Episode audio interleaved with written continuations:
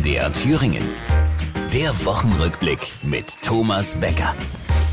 Rund sechs Stunden hat in dieser Woche der Flüchtlingsgipfel im Kanzleramt gedauert. In dieser Zeit wurde eine Milliarde Euro gedruckt, ja, für die Kommunen. Und zwar von Kanzler Scholz persönlich. Ja, der ist tatsächlich noch da und auch noch Bundeskanzler. Er darf sich auch noch so nennen. Bei ihm hier hingegen wird's eng. Denken Sie noch mal drüber nach, was Sie mit dieser Form eigentlich erreichen wollen. Ja, eigentlich wollte ich nur erreichen, dass alle wach sind, denn jetzt wird die Heizung getauscht, wobei unsere Bundesbauministerin, die hat irgendwas anderes erzählt. Es ist so, dass jeder Bürger das Recht hat, sich von diesem Gesetz ausnehmen zu lassen. Ach, könnten wir das nicht ausweiten auf unsere Steuergesetze zum Beispiel oder die Straßenverkehrsordnung?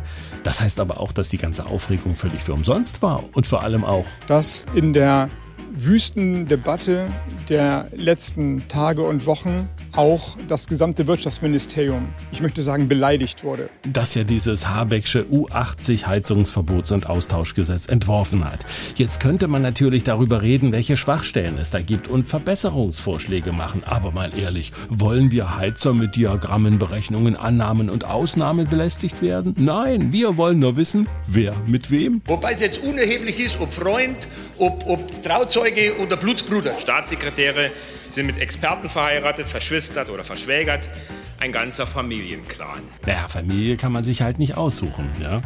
Freunde hingegen schon. Und deshalb haben die beiden eben gehörten Herren, Ernst und Schupalla, ihren neuen Freund, den Gerd, links und rechts eingehakt und sind zu ihren gemeinsamen Freunden in die Botschaft. Mit einer solchen. Stimmt's, Gerd? Ja, aber Sie haben ja so, so auch so ein paar Dinge aneinandergereiht. Ja, genau, und ich bin auch noch nicht fertig. Auf jeden Fall fragt man sich doch, warum diese Freunde nicht zu unseren Freunden nach Russland geflogen sind, um an der großen Militärparade teilzunehmen, die wie immer eine Demonstration der Stärke war. Haben Sie die Potjomkinsche Fliegerstaffel gesehen, wie die über den Roten Platz geflogen ist? Beeindruckend auch die Panzerparade, bestehend aus einem einzelnen T-34, der pannenfrei an der Haupttribüne vorbeigerollt ist.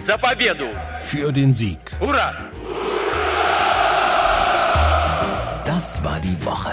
Der Wochenrückblick mit Thomas Becker.